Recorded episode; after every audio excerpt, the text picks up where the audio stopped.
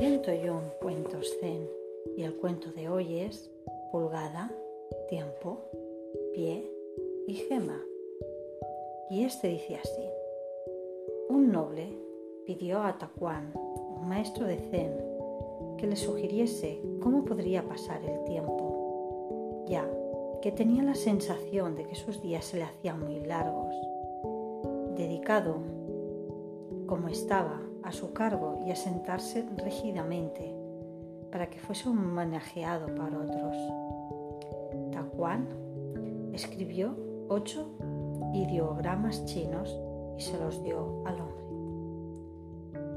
No dos veces este día.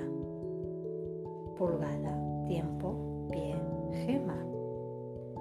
Lo cual significaba, este día no volverá cada minuto es una gema inapreciable.